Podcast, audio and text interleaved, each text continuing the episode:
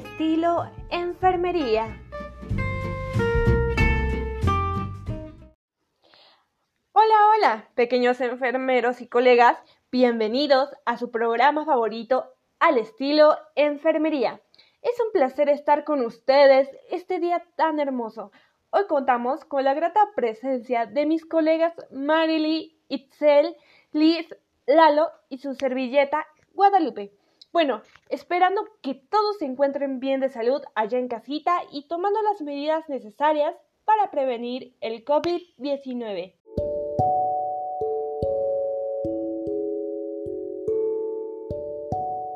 Flores Nightingale consideraba que el principal objetivo de la enfermería era situar al paciente en el mejor estado posible, para que la naturaleza actuara sobre él. Consideraba que la enfermería requería un conocimiento distinto del conocimiento médico, ya que era una vocación religiosa. Definió a la enfermera como arte y ciencia.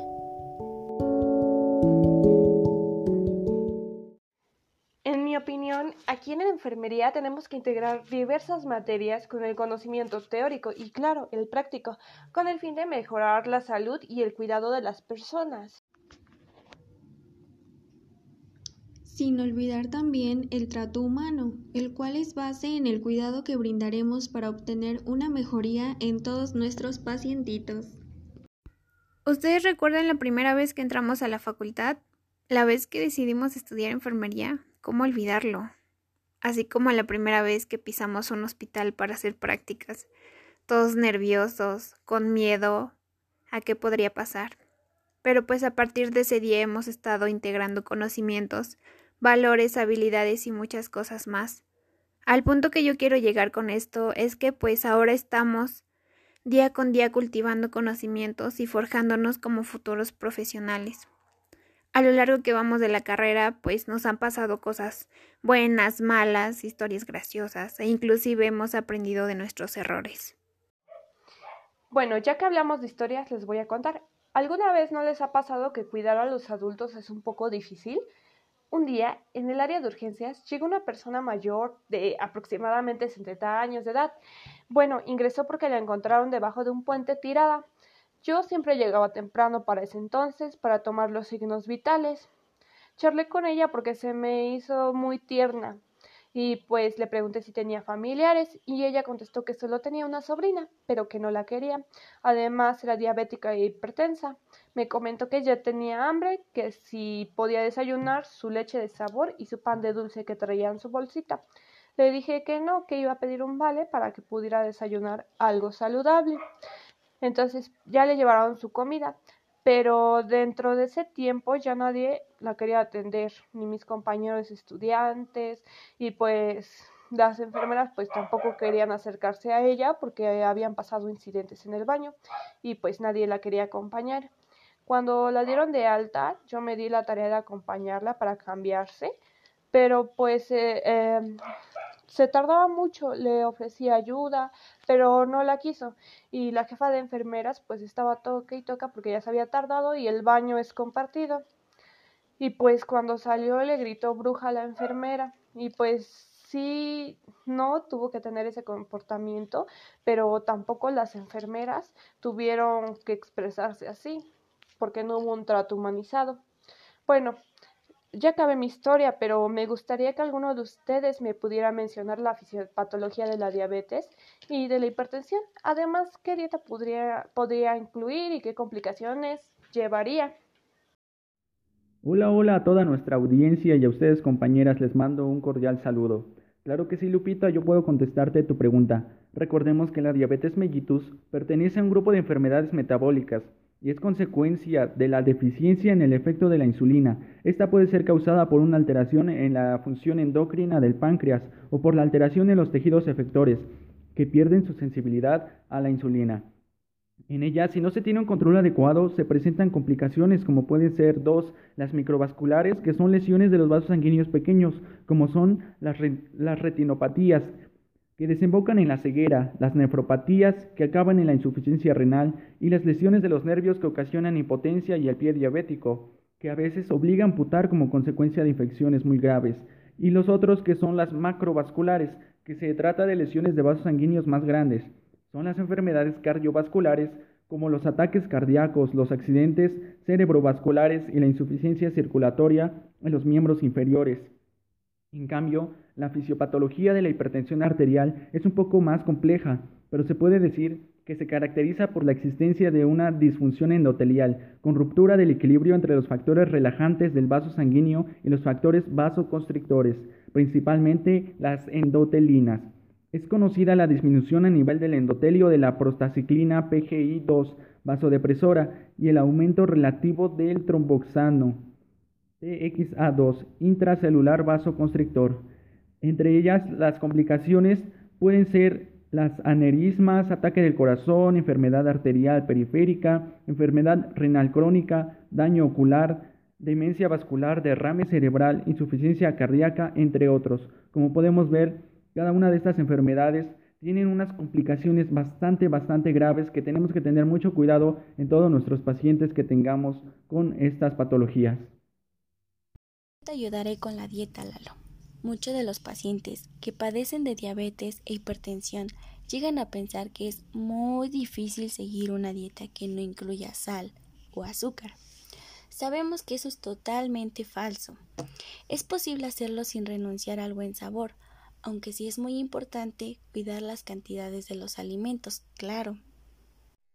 Su dieta tiene que ser rica en frutas, como por ejemplo el plátano o las chirimoyas, ya que contienen mucho potasio y actúan como vasodilatadores. Claro, no podría faltar la verdura para tener una buena dieta. Se debe de cocinar con muy poca sal o preferentemente sin sal legumbres, pescado y alimentos que contengan poca grasa. Recordemos que los alimentos ricos en fibra soluble ayudan a mantener los niveles de grasa estables. Al mismo tiempo, la fibra ayuda a prevenir el estreñimiento y también a equilibrar la presión arterial. Bueno, para animar un poco el ambiente, les contaré un pequeño chiste. Yo sé que no soy tan buena, pero ahí les va.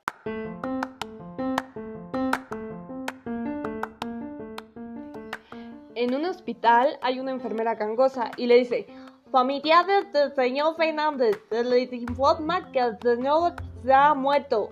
Se acerca la esposa y dice, no me joda. Y le responde la enfermera, no me joda ni me jodó, ni me jodará, se murió.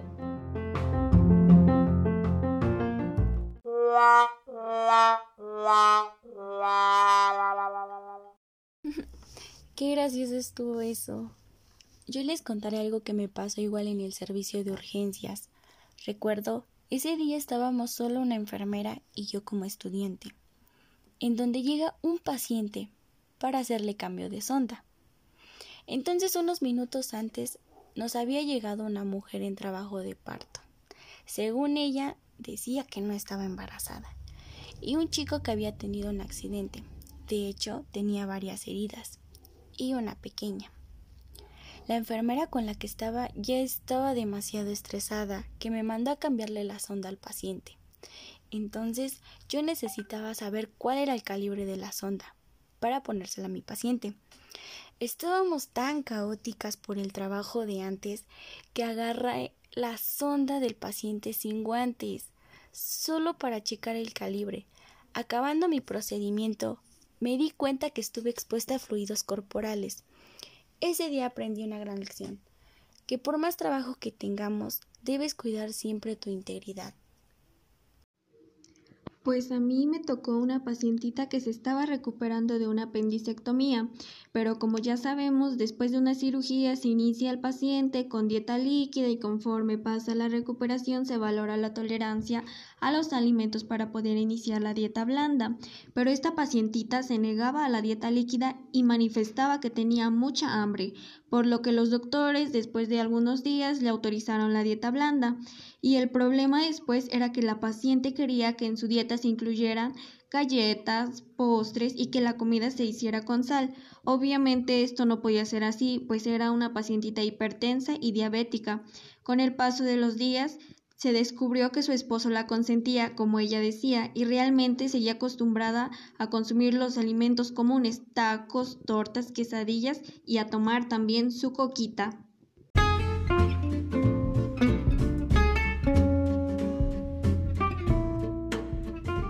A continuación los deleitaremos con una canción titulada La enfermera. Esperamos que se pongan a bailar y disfruten mucho este pequeño espacio musical.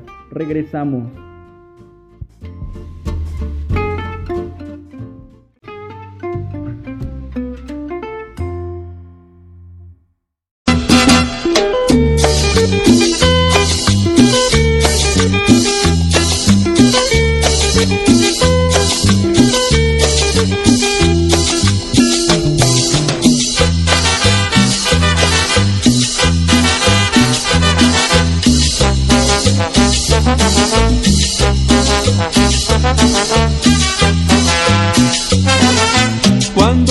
Siempre te veo, linda enfermera, toda de blanco, siento que mi vida se va enfermando por un beso tuyo, no sé qué hacer. Ángel que cuidas, vida y amores, sabes que tú eres la flor que quiero, siento que mi vida se va enfermando por un beso tuyo, no sé qué hacer. Linda enfermera,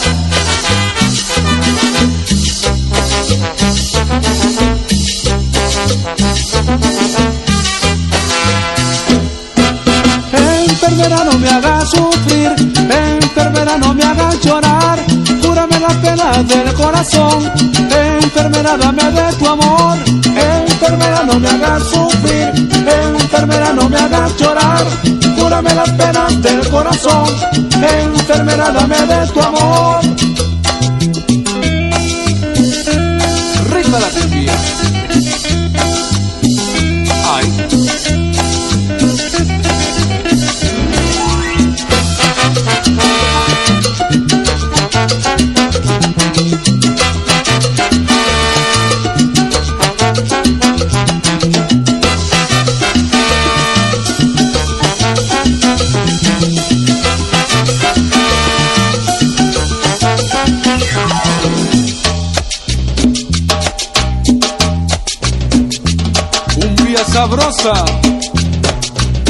Recuestas.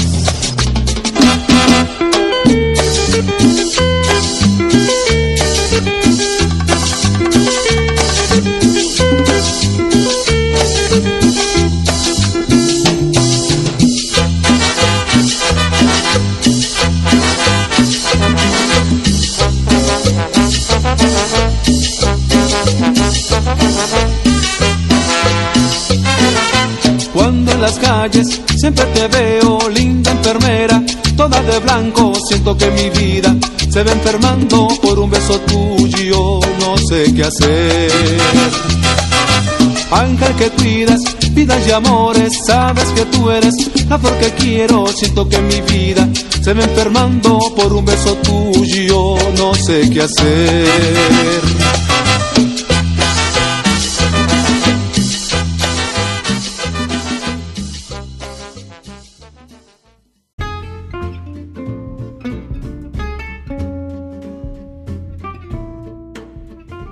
Regresamos con su programa favorito al estilo Enfermería.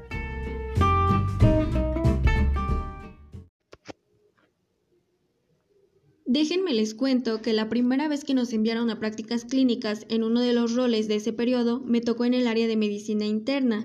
Durante el tiempo que estuve en esa área realmente en rara ocasión podía realizar los procedimientos así como los aprendimos en la escuela, pues las enfermeras decían que eso quitaba mucho tiempo y que tenía que darme mañas para hacerlo rápido.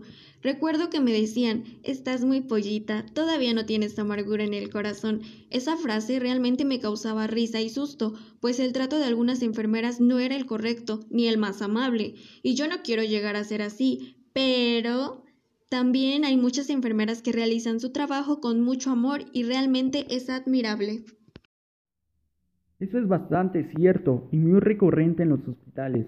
A veces porque están cargadas de trabajo hacen las actividades de una manera rápida, sin importar la integridad del paciente, y eso está muy mal.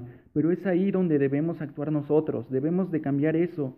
La atención de calidad es el principio que siempre debemos de buscar. Por mi parte, agradezco bastante a las enfermeras que realmente nos apoyan para que tengamos un buen aprendizaje.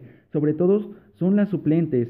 No sé si a ustedes le pase, pero en mi caso sí, quienes se muestran con amabilidad y disposición en mostrarnos los procedimientos adecuados, además del resto del equipo disciplinario que muestran empatía hacia nosotros como estudiantes.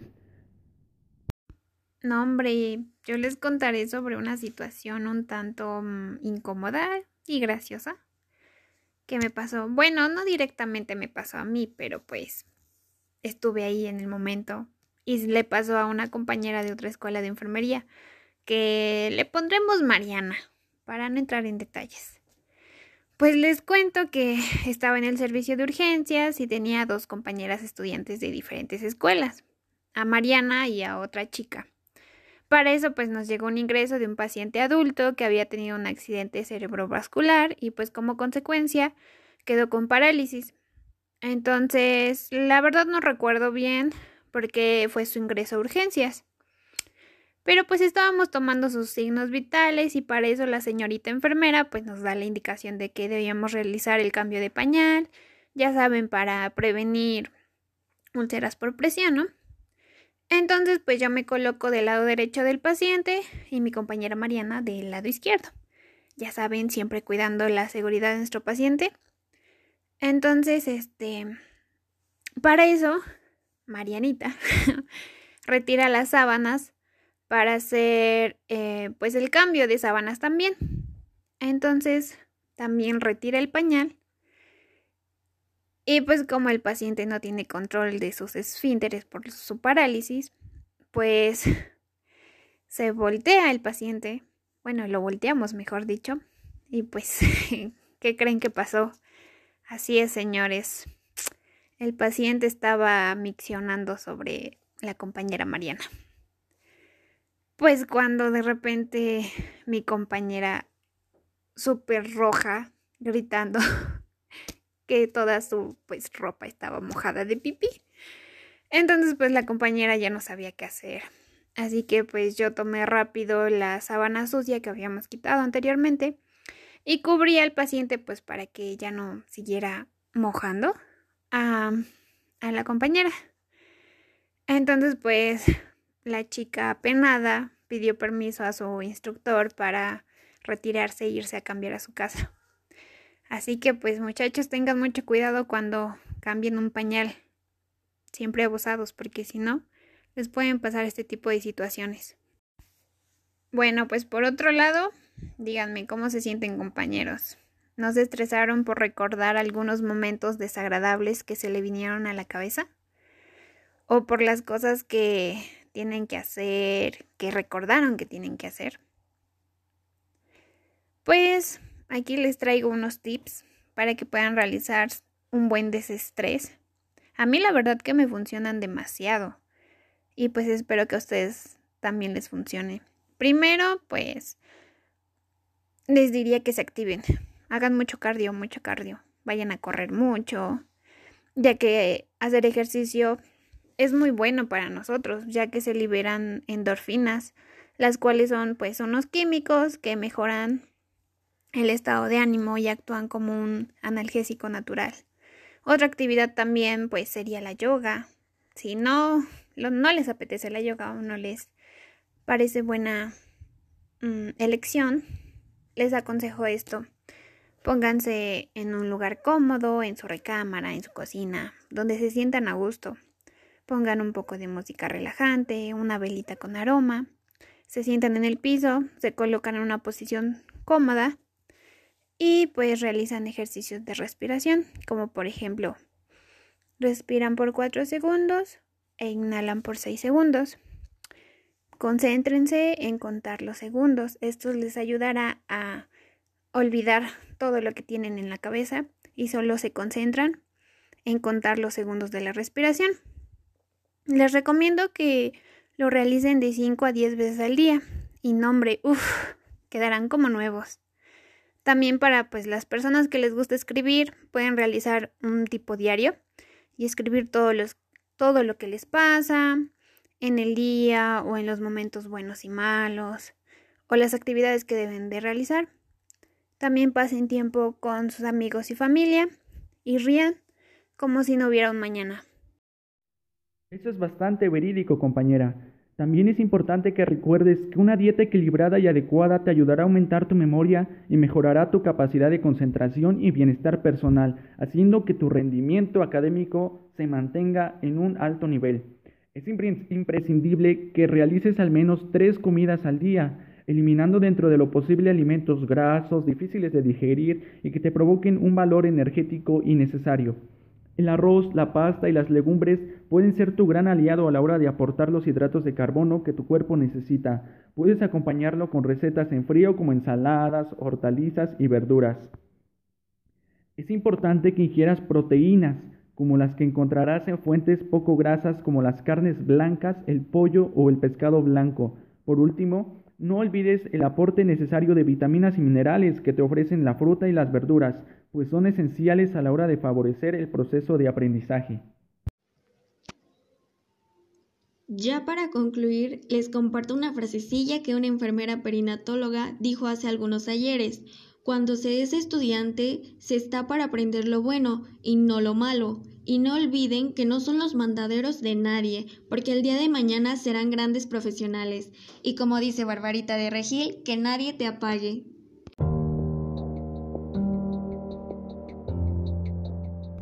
Pues como siempre, todo el principio tiene un final.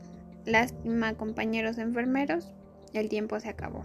Pero nos despedimos muy cordialmente. Yo soy Marily.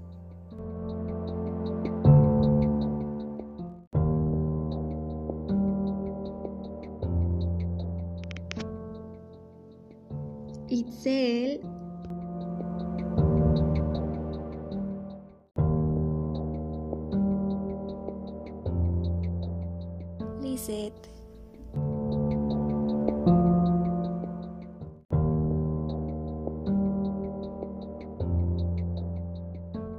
Eduardo.